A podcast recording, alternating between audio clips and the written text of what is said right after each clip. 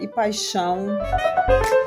Acham que criança e jovem não gostam dessas histórias do passado. Deixa que eu te conto.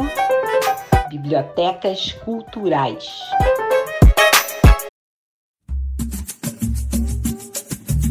Olá, eu sou a Adília Araújo. E eu sou a Lúcia Fidalgo. Estamos no ar com o terceiro episódio da nova temporada do Deixa que eu te conto, Bibliotecas Culturais. Contamos com o apoio da Secretaria de Cultura e Economia Criativa do Rio de Janeiro, através do edital Cultura presente nas redes 2. Hoje vamos bater um papo sobre a Biblioteca Pretos Novos, que fica localizada no bairro da Gamboa, na cidade do Rio de Janeiro. E eu pergunto para ela, moça, quem é você no universo das bibliotecas culturais? Ah, moça, eu sou muito pequenininha no meio dessa turma toda, mas muito pequenininha mesmo, né? Mas, enfim, grande na, na raça. o Instituto Pretos Novos nasce a partir de a gente encontrar um sítio arqueológico debaixo da nossa casa em 1996 e a gente queria saber mais sobre o que, que era aquilo que a gente tinha encontrado e com muita dificuldade descobrimos que era um antigo cemitério de escravos, era assim que estava dito. Nós não tínhamos o Google, não se tinha nada para poder pesquisar, a não ser você sair e entrar nesses gigantes, né? É, Biblioteca Nacional e arquivos e etc. É, eu tentei, eu juro que eu tentei, eu cheguei no, no arquivo da cidade e quando eu perguntava sobre cemitério de escravo, alguma coisa parecida, a pessoa olhava para nossa cara assim com muita má vontade e dizia, você está ali, ó, procura ali naquelas fichinhas ali, vê se te interessa de alguma coisa. Eu falei, não vou procurar isso não. Milhões de fichinhas, né? E é assim, eu só queria saber por curiosidade, mais nada, eu não sou uma cidadã comum do povo, de uma, uma área que não tem nada a ver com humanas, nem, nem nada disso. Mas aí então a gente foi, foi, foi, e com o tempo nós fomos descobrindo aos pouquinhos o que, que era o cemitério dos Pretos Novos. E lá, mais ou menos no ano de 2001, era um complexo do maior mercado de cativos africanos do mundo, não das Américas, do mundo. Aqui, os livros dizem que você tem aí mais de um milhão de cativos desembarcados aqui na região, mas vai muito mais, vai muito mais. Ainda estão recontando isso, né? Na verdade, toda a história do preto tem que ser recontada e muito bem recontada, porque o apagamento histórico da passagem desses cativos que chegaram aqui no Rio de Janeiro, daqui eles saíram para trabalho forçados em fazendas e em minério na região sudeste. É, você tem uma ideia, a Campos tinha um, um, engenho que tinha 11 mil escravos. Era uma Volkswagen de, nos anos 80, né? Então, assim, mas eu não tinha nada para ler, não sabia aonde buscar um conhecimento de uma história que parecia que não existia. Por diversas vezes a gente se perguntava se realmente o que nós achamos no debaixo da nossa casa era importante, porque havia um descaso muito grande da parte do, do governo, né, da prefeitura, e nem se fala do Estado, nem se fala federal. E quando a gente ia reclamar com eles, porque eles não vinham fazer a pesquisa, aí eles começavam a nos ameaçar ameaçar de desapropriação, ameaçar de perdermos a nossa casa. Isso aí é, é, eu acho que era tipo assim, cala tua boca, senão tu fica sem sua casa. Mais ou menos assim. E quando foi em 2001, mudou o governo, mudou o prefeito, e sai na época que, que nós achamos o cemitério dos Pretos Novos. Era governo Conde, entra governo Cesar Maia, um dos diretores do arquivo da cidade, se interessou pelo assunto, pelo achado arqueológico, nos procurou e perguntou se havia a possibilidade de retomar, né, que é uma coisa que eles não, não, não fizeram, mas seria de, dessa vez pesquisar o solo lá de casa sei lá, pesquisas históricas e arqueológicas, e, enfim. E a gente, você, olha, eu estou esperando isso há muito tempo, né? A gente nem fez as obras aqui, a casa está do jeito. Fizemos alguma coisa revelia para poder morar, mas assim, a gente não fez nem acabamento no, no piso, porque eu sei que vocês um dia viriam aqui e quebrar o piso para poder ver o que, que está aqui debaixo, né? Pesquisar, enfim. E aí ele fez um seminário. Esse seminário, se vocês buscarem na prefeitura, lá no arquivo da cidade, ele nem tem anais, para você terem uma ideia. Foi um seminário internacional. O nome do seminário era Cotas da Escravidão, novembro de 2001. Não tem anais, só tem um catálogo de uma exposição que foi feita na, no arquivo da cidade. No ano seguinte, esse homem ele é exonerado do cargo. Interessante isso, né?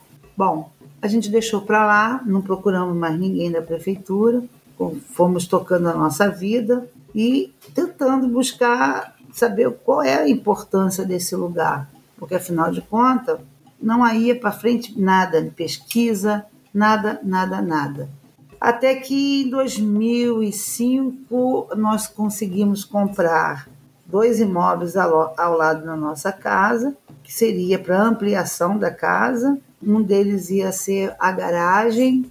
A gente pensou em fazer um lugar de memória na garagem, para não perder de vez esse achado, né? Porque por, por muitos pedidos, pessoas inclusive do movimento negro, pessoas do antigo movimento negro, falavam que se a gente não fizesse nada, essa história ia acabar sendo esquecida mais uma vez. E a gente ficou com muito pesar, conseguimos pegar, fazer uma mesa grande, colocar na garagem, que não era garagem ainda, né? E até hoje esse lugar nunca foi pisado um carro ali dentro. Se transformou no Memorial Pretos Novos.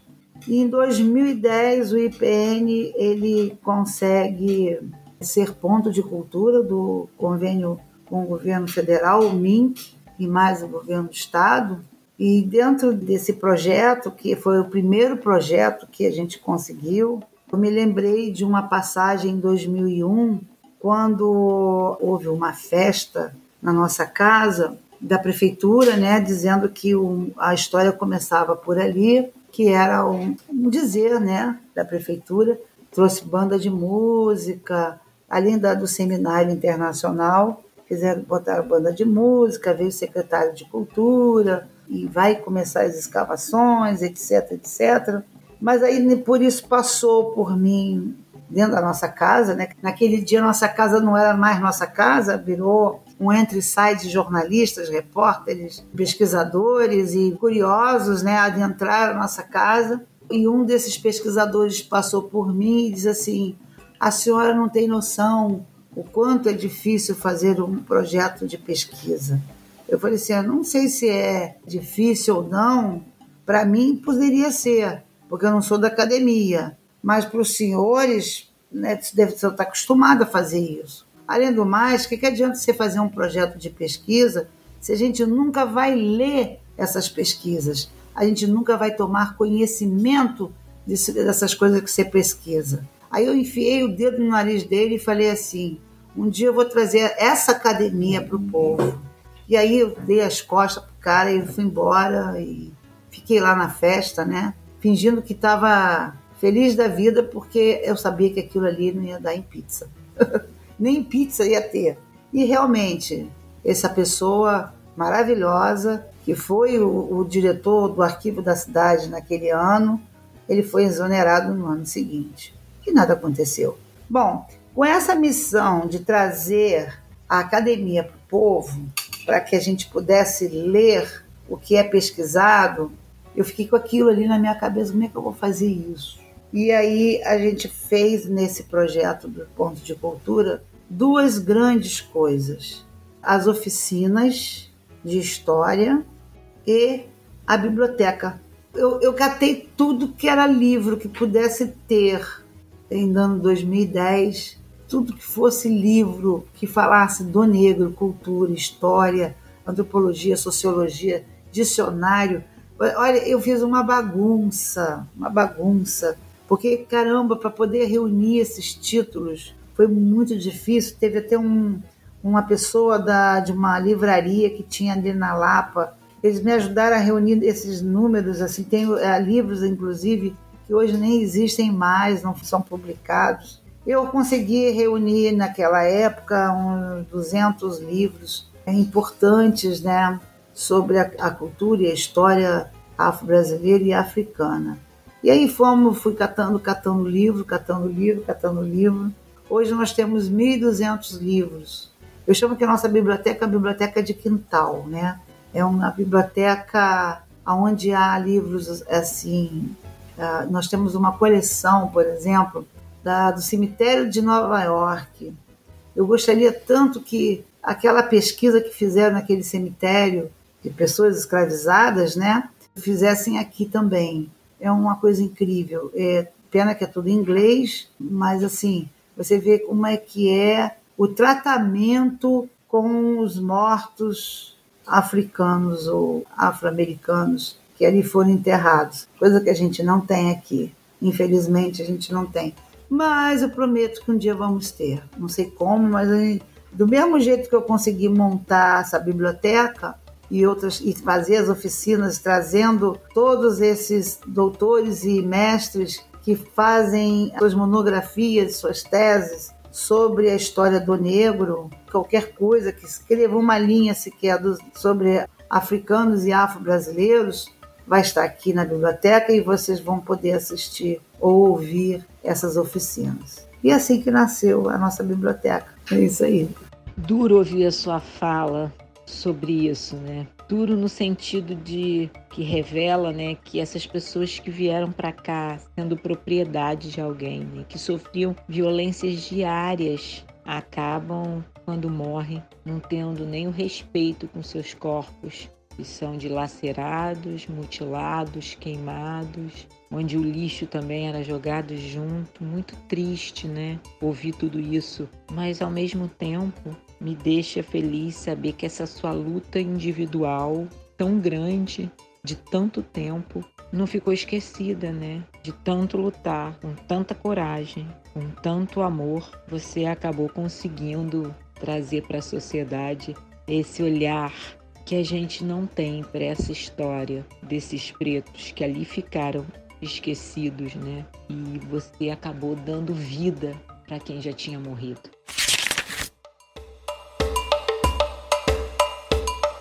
Mercedes, quando você falou, né, que você saiu catando os livros, eu assim, você falando de, de, toda a história, como você descobriu, né, toda essa é, é a história viva, né? As pessoas tentam colocar um pano, né, fechar os olhos, mas assim é a história, entendeu? Como a gente estava conversando anteriormente, as pessoas lembro muito ali daquela região Lapa, Gamboa, por ali, né, que agora estão tentando revitalizar, muito pela parte boêmia, né, da Pedra do Sal que existe ali, da prainha, mas elas esquecem, assim, esquecem não, nem sabem, né, que ali foi um local realmente de comércio negreiro, né, como você falou no começo, e que quando você descobriu, né, isso tudo e que você foi atrás e que você buscou e aí você encontrou vários empecilhos, né? Até inclusive pessoas que são da academia, né? Que vivem de pesquisa e você tem uma variação assim enorme, uma diversidade que você poderia oferecer e falar assim, olha, isso aqui está aberto para estudo, entendeu? Vamos fazer algo com isso.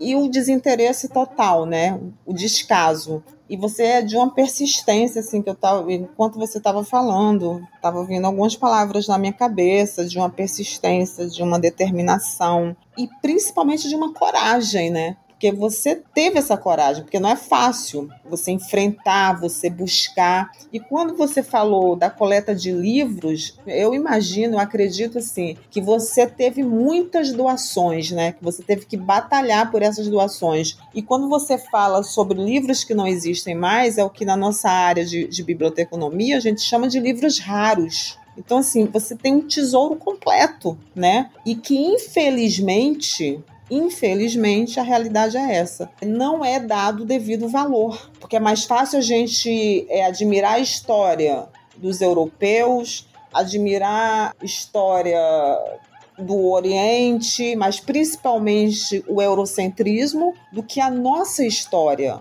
Né? O Rio de Janeiro ele é o berço né, de onde vinham, se atracavam realmente os navios negreiros. Quando você fala isso, eu falo, meu Deus, eu fiquei aqui pensando, gente, que mulher corajosa. Quando você falou dos livros, eu lembro, porque eu conheci esse lugar através de um curso que eu fiz lá. São livros raríssimos que você não vai encontrar em local nenhum. E você me falou desse projeto, né, Ponto de Cultura, né, que foi aí que nasceu a biblioteca.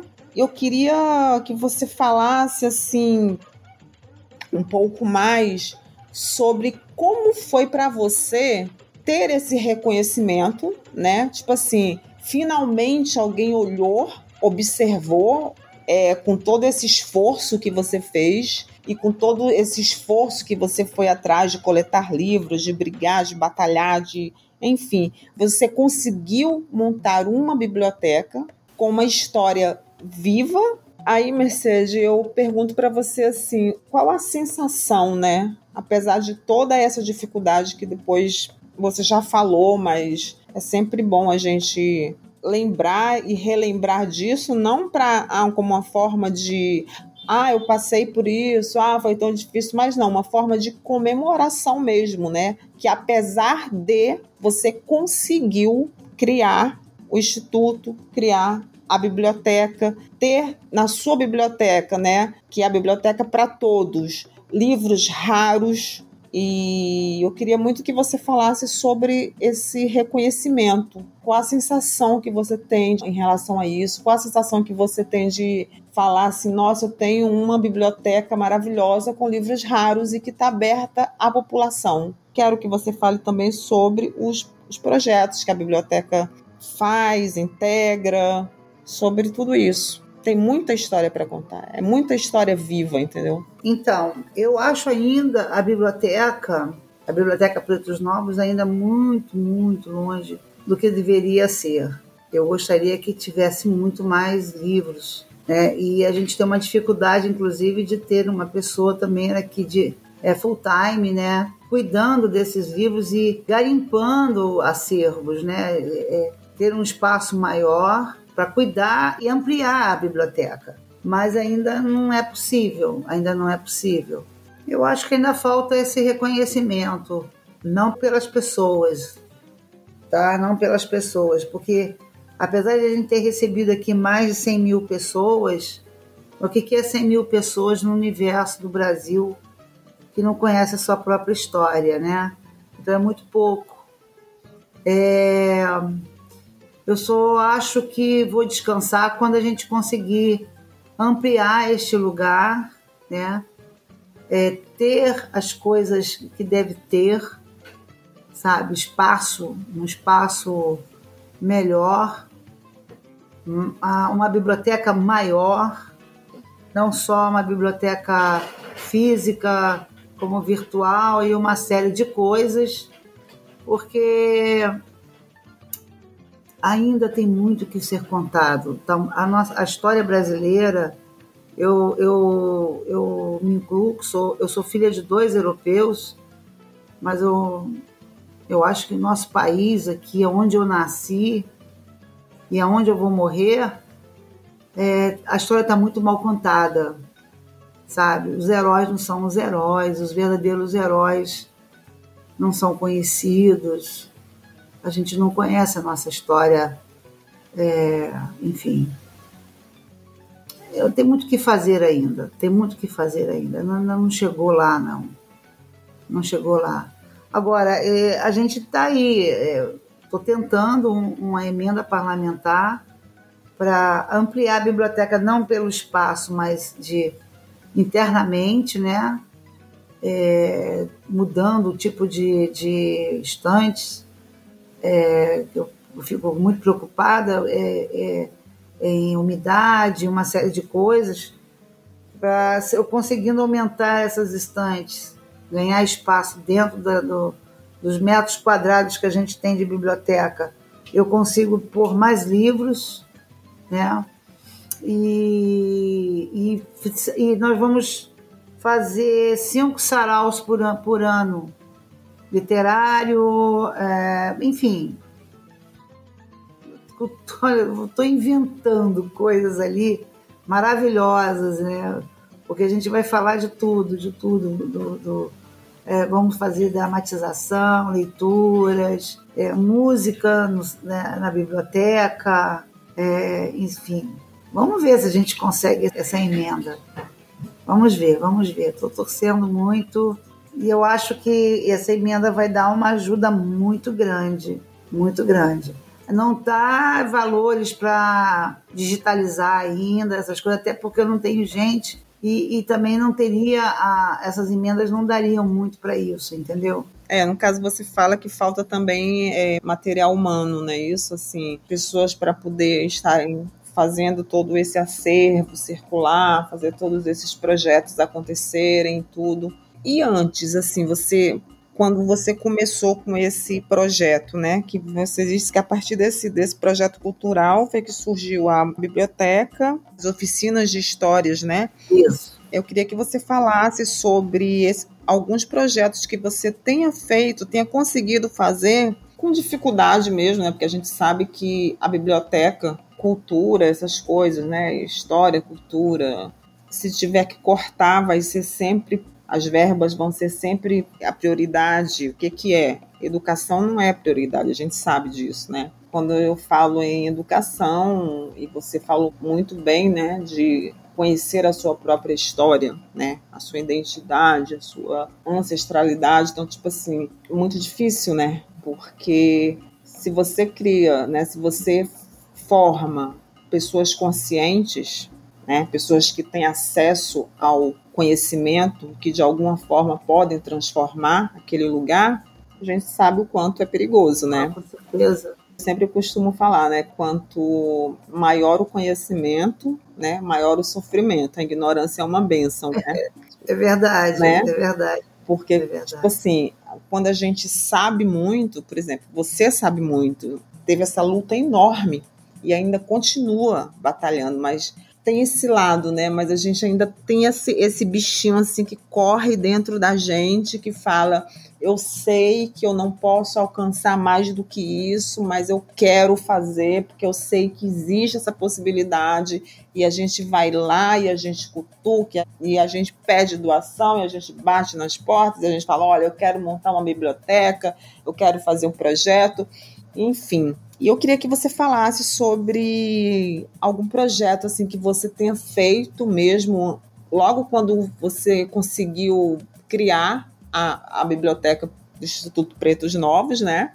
Que você falasse, né? Você já falou, mas peço que você repita sobre as, as dificuldades, né? Que você teve. Que você falasse também Mercedes, sobre como você faz para conseguir gerir de certa forma, isso tudo?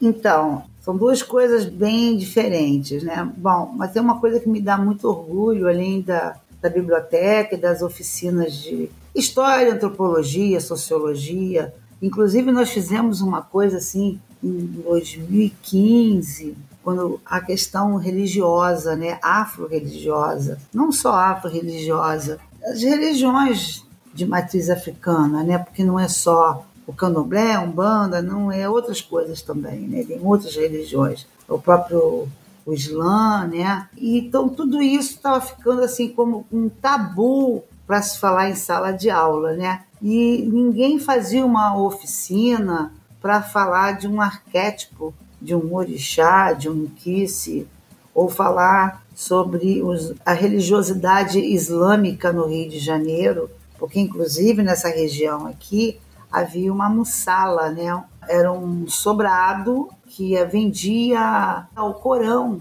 no século XIX. Então você tem uma ideia, e também era uma casa de oração.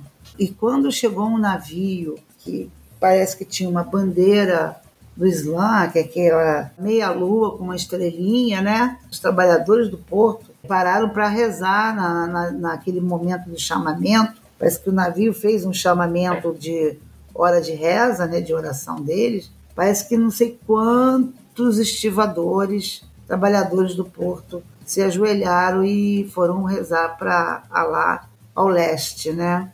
Então tem a, a questão religiosa era um tabu para se falar. Então o que, que nós fizemos? Nós pegamos, fizemos uma série de oficinas falando de arquétipos. E a primeira oficina que deu assim uma loucura foi uma coisa assim, eu estava morrendo de medo, ao mesmo tempo super otimista, né? Quando eu consegui uma pessoa para falar do primeiro orixá, que é o Exu, né?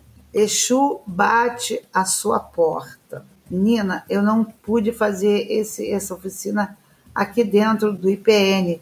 Eu tive que fazer essa oficina lá no Museu do Mar, porque eu não tinha espaço para tanta gente que tinha se inscrito. Foram mais de cento e poucas pessoas. Tinha, tinha pessoas sentadas na sala, no chão, encostadas na parede, porque era uma coisa inédita falar de religiosidade afro-brasileira. E aí a gente desembrolou, falou de tudo que é joias do axé, falamos da história do candomblé, história da Umbanda, da Quimbanda, e aí nós fomos falando, falando, falando, e fora outras histórias também. Então foi uma coisa assim, uma realização, é uma, você não vai, você vai não rir não, mas é, é uma vingança que eu fiz com aquele homem que disse para mim que ah, era muito difícil publicar a pesquisa para as pessoas lerem. Foi um, aquele para mim foi uma vingança, um gostinho de vingança gostosa, assim. Todo mundo agora vai saber o que é Preto Novo, o que é mercado de escravo, o que é ah, racismo, enfim. Eu tenho centenas e centenas de oficinas que falam disso tudo. E uma outra coisa também que é, além da biblioteca e das oficinas, que me deixa muito feliz. Uma vez uma pessoa entrou aqui e disse assim: Você tem muito velho aqui dentro. Aí assim, como velho? Você tem adultos demais aqui frequentando o IPN. Você precisa colocar crianças aqui dentro do IPN. Aí eu falei: Meu Deus, como é que eu vou fazer isso? Como é que eu vou trazer a garotada aqui para dentro, né? E eu fiquei pensando, pensando, pensando, e aí veio uma oportunidade de a gente estar tá fazendo o circuito de herança africana na pequena África, em todos os pontos históricos e arqueológicos com as crianças das escolas. Aí eu consegui uma pequena verba da SEDUR, que a gente fazia isso uma vez por semana para as escolas. Nós conseguimos chegar até 2019, quase 10 mil crianças, adolescentes, a conhecerem a história da pequena África, do mercado de escravo e do samba, e, e, e começa numa linha de tempo, né? Você vem do século XVIII até o século XX. Fala das tias, fala do samba, fala de tudo aqui na, nessa, nesse circuito. E eu, agora eu consegui uma emenda parlamentar para fazer 288 viagens para as escolas. Menina, olha, é garotada pra caramba. E fazem, inclusive, podcast sobre o que eles viram aqui. Olha que coisa mais linda, cara. Engraçado, né? É. Trabalho de escola, eles fazendo.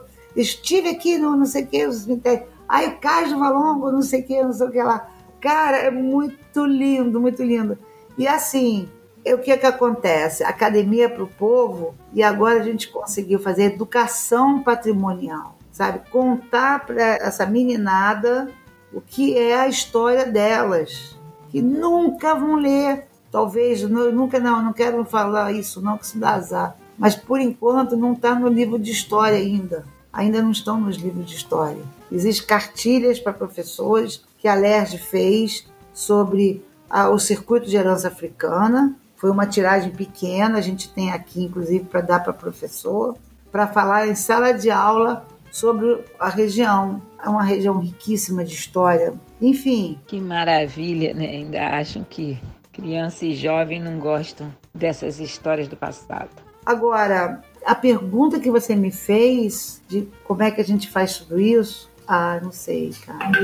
É muito milagre. É muito amor, milagre. né? E paixão coragem, luta, é você ter a vontade de tornar acessível aquilo que alguém te falou assim, você não pode ter acesso a isso. Isso aqui não é para você, né? E você provou, né? Tipo assim, claro que é, né? Quando você falou da quantidade de pessoas e a gente vê que é tudo uma grande falácia, porque é aquilo que a gente comentou antes, né? Para que dar conhecimento, né? Para que o, povo conhecer a sua própria história, a sua realidade, não aquela que está lá contada nos livros didáticos, inventada, né? E depois passou pela literatura também inventada, querendo criar uma imagem que, ai, descobriram, descobriram não, invadiram, entendeu?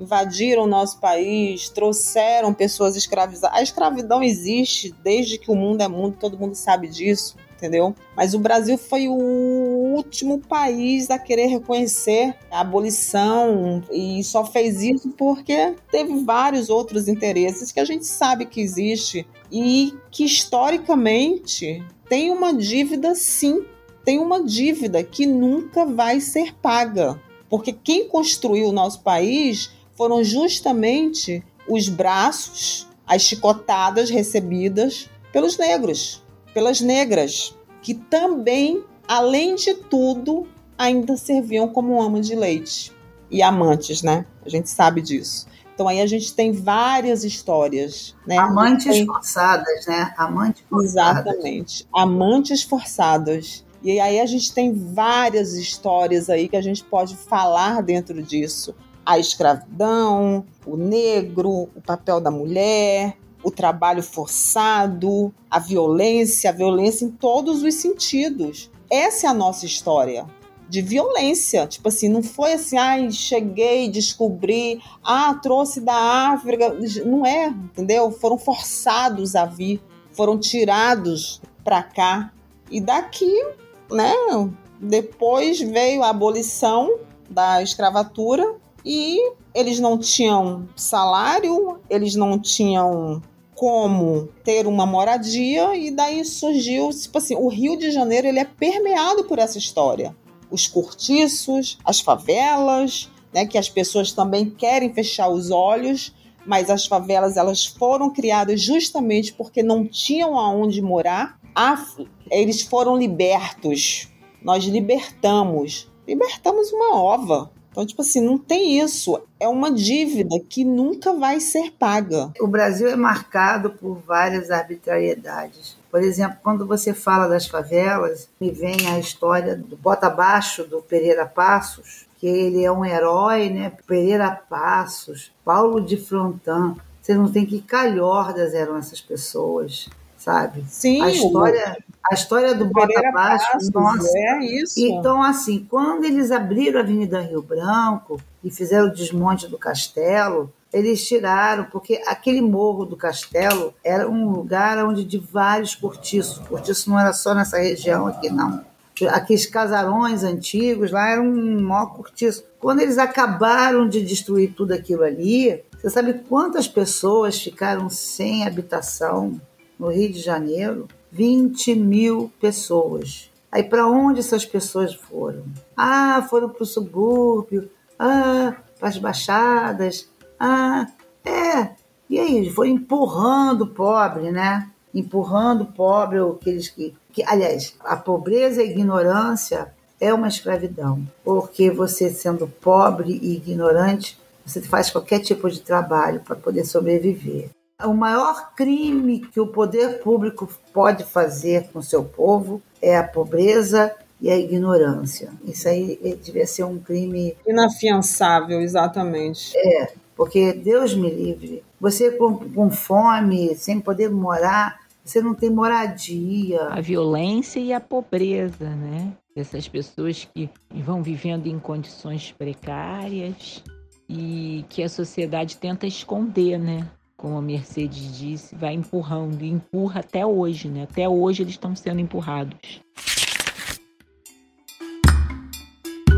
O que eu acho mais antagônico disso tudo, né, é que a cultura, né, atrelada à cidade do Rio de Janeiro eles colocam a cultura do samba, mas tem a cultura da bossa nova, tem a cultura disso, a cultura daquilo, mas esquece, é assim, agora está se falando mais, mas antes a cultura da favela, né, não existia, era como se não existisse, entendeu? O funk, eu lembro que quando, nossa, o funk era proibidaço, assim, não, não, funk não é cultura, isso não é música, né? Então, assim, ainda existe isso, né? É, o como você define cultura, né? O que, que é cultura? Como você fala disso, assim, diz que, que aquela pessoa, né? Nós vivemos num país super desigual e nós moramos numa cidade, para quem não é do Rio de Janeiro e não conhece o Rio de Janeiro, o Rio de Janeiro é cercado de favelas seja na Zona Sul, seja na Zona Norte, seja na Zona Oeste, seja na região dos lagos, seja na Baixada Fluminense. O Rio de Janeiro é cercado. Então, não tem essa assim, é, se encontram, entendeu? Você pode estar no Leblon que você tem uma favela do lado. Então, tipo assim, é uma separação, é uma segregação é. da cidade e que, tipo assim, Existem pessoas que fecham os olhos, e a gente sabe sim, tiveram até é, o absurdo de quererem fecharem as praias, né, para que o pessoal da Zona Norte não fosse frequentar a Zona Sul, enfim, tem todas essas coisas aí que a gente sabe. Mas é muito engraçado também, é porque isso precisa ser dito, que essas mesmas pessoas que proíbem adoram dançar um funk. Vamos falar a verdade. Gostam do funk. É verdade. Gostam do samba gostam do carnaval. Apesar de falar, não, isso não, não vai, isso não é música, né? Então, assim, é uma contradição eterna, né? Assim, a gente vive numa cidade super contraditória que nega a sua história o tempo todo, entendeu? Foi o, o berço de várias barbáries, da escravidão, nós recebemos os escravos, eles aportavam aqui, a gente sabe disso, mas a história, quando ela é contada no âmbito pedagógico, ela é contada como se, ó, os escravos vinham, né? Esquecem que tem toda uma história de muita dor ali por trás, de muito sofrimento. E que por isso que quando a gente fala assim, ah, os negros, gente, os pretos, eles são altamente resistentes, porque eles ou eles eram resistentes e resistiam àquilo, ou eles não sobreviveriam. Nem a gente consegue sobreviver direito, entendeu? Se você não pegar esse sofrimento todo e transformar em algo forte, né, como essa vingança que você falou, né, que eu não digo nem que é uma vingança, eu digo que foi um, um tapa na cara muito bem dado, que eu acho que é isso, é, você não sobrevive. Então, sim, a gente tem a nossa história, né, índios e negros como não fazem parte. Como assim? Eles só fazem parte, porque eles construíram isso tudo aqui. Né? E quando você fala de toda essa sua luta que você teve, de toda essa sua determinação, de que você correu atrás de tudo isso, isso só prova que sim, a gente pode fazer a diferença sim. O conhecimento traz o sofrimento?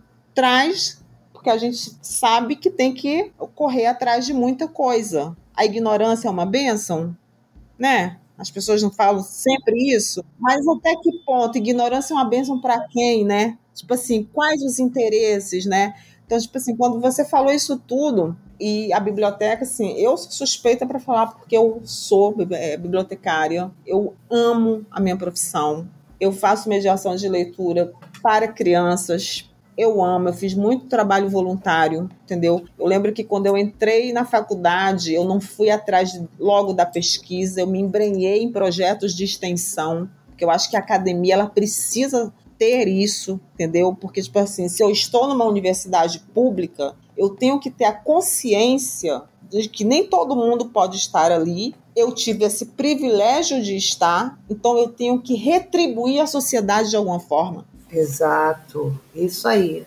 Entendeu? Tipo assim, você pode ser o pesquisador que você for, mas você se formou na universidade pública. Então, tipo assim, eu acho que a universidade pública ela tem que pulsar junto com as coisas que acontecem na sociedade.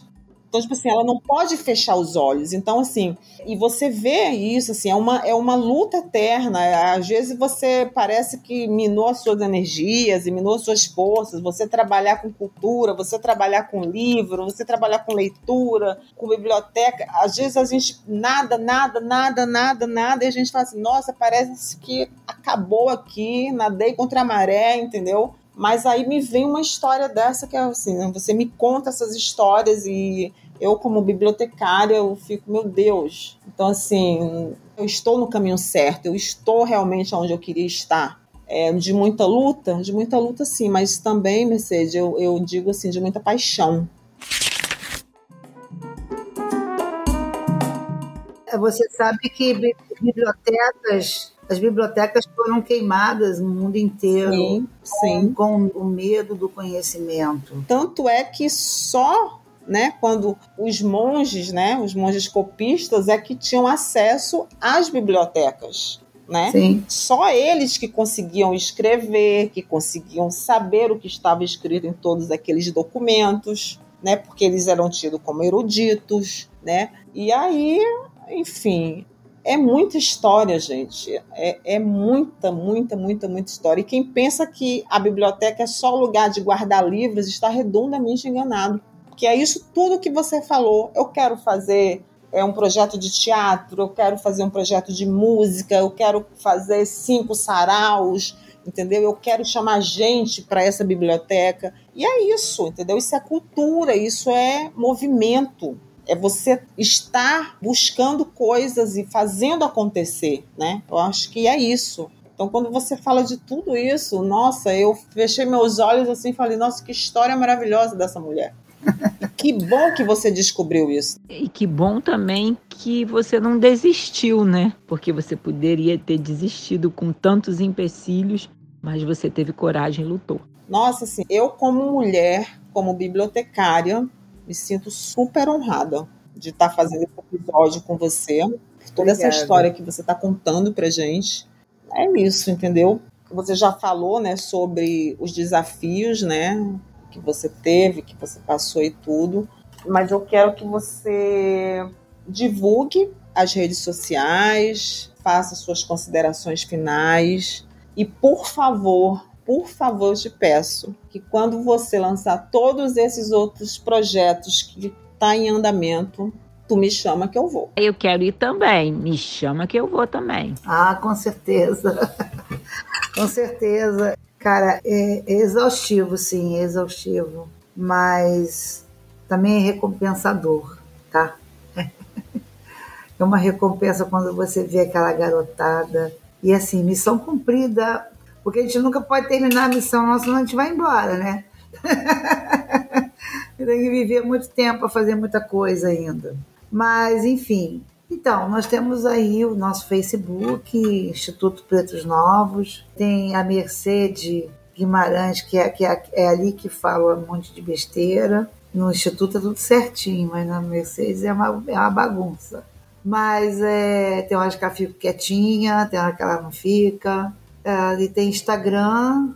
Então, nós vamos ter agora uma série de oficinas com pesquisas quentinhas. Vocês ficam nas nossas redes sociais, por favor. Vai ser tudo online, porque nós aprendemos que online é, é uma coisa. A gente chega em qualquer lugar, né? A gente está no mundo. Online é, é, a gente consegue ultrapassar mares e rios e montanhas para levar o conhecimento a quem que queira obtê-los, né? Não tem distância.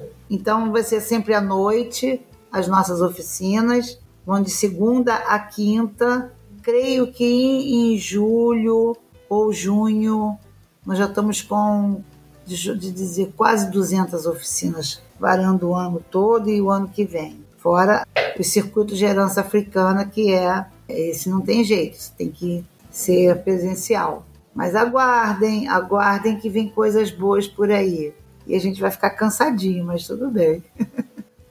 Nosso site também, ele é um ponto de referência de vocês poderem estar se inscrevendo nas oficinas. né, e nos circuitos também, e nos eventos, porque nós estamos preparando um projeto que eu não devo nem falar muito por causa dessa questão aí do governo atual, mas é uma mistura de oficinas curtas e um evento. Nós vamos falar de, por exemplo, de uma cultura popular, mas antes de ter esse evento, nós vamos falar a história daquela cultura. Como surgiu, por que, que surgiu. Questão assim de meia hora, 40 minutos, e depois você vai ter, por exemplo, um jongo. Nós vamos contar a história do jongo e a seguir vai ter um jongo.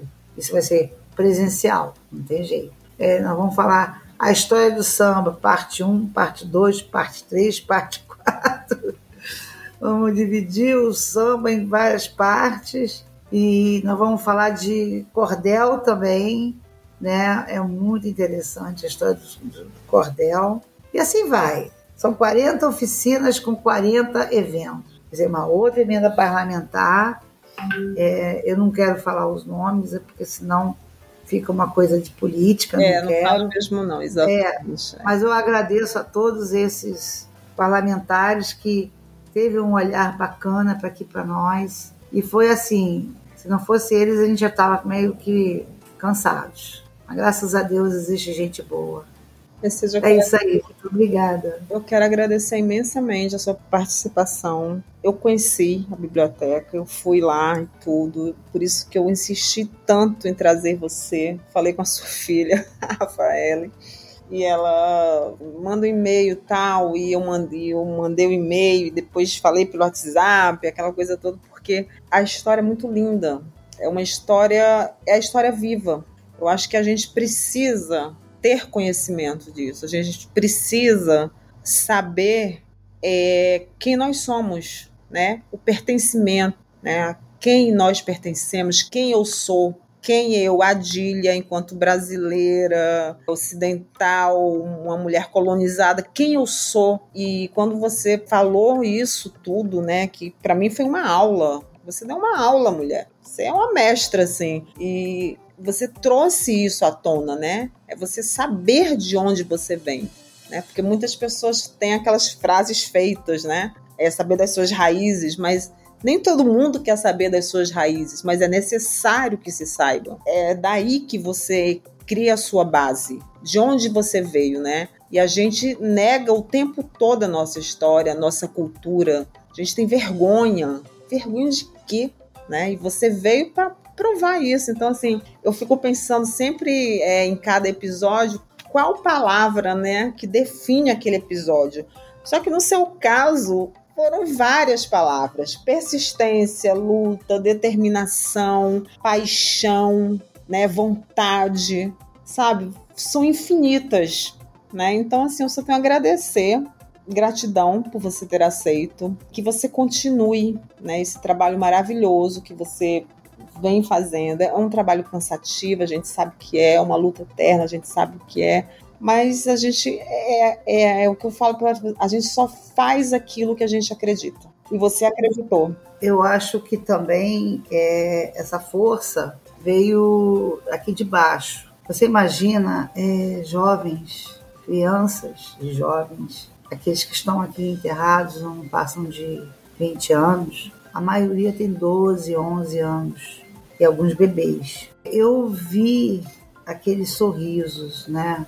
Eu acho que se eu não fizesse isso, eu estaria talvez negando para mais de 30 mil pessoas, 30 mil jovens, crianças e bebês que estão aqui jogados, né? Porque eles não são enterrados, eles foram jogados, a forma de saberem da história deles. Então aqui não, nada tem nome, tudo é Pretos Novos, tudo é deles, né?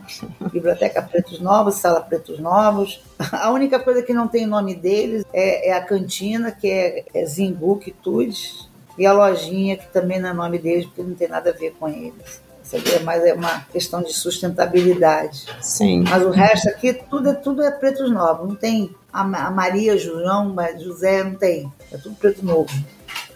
E assim, eu tinha que fazer isso, cara.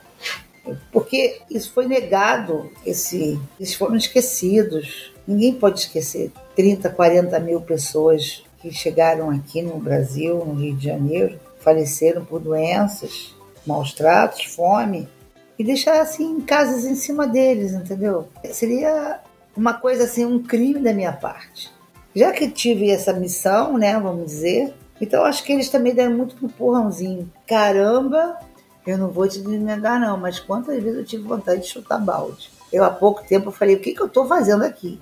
Mas eu acho assim, se você parar para pensar, não é a, o que eu estou fazendo, a, a forma, o, a, os eventos, as coisas, não. O importante é que as pessoas entrem aqui com biblioteca, com atividades, mas é uma forma de atrair essas pessoas para saber que aqui houve um grande crime.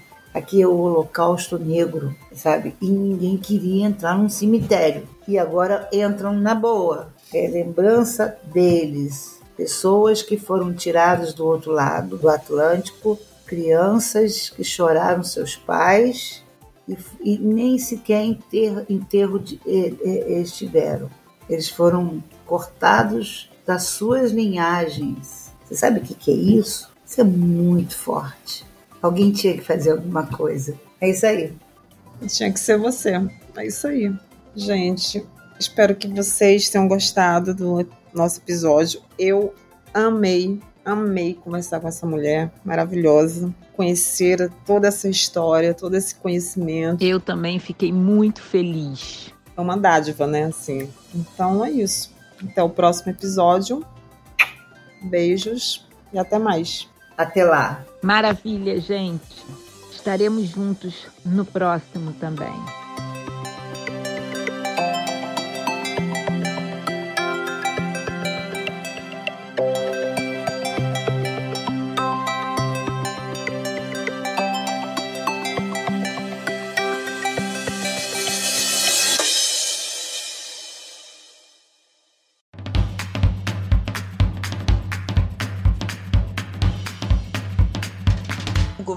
Estado do Rio de Janeiro e a Secretaria de Estado de Cultura e Economia Criativa do Rio de Janeiro, através do edital Cultura Presente nas Redes 2, apresentam Deixa que eu te conto Bibliotecas Culturais.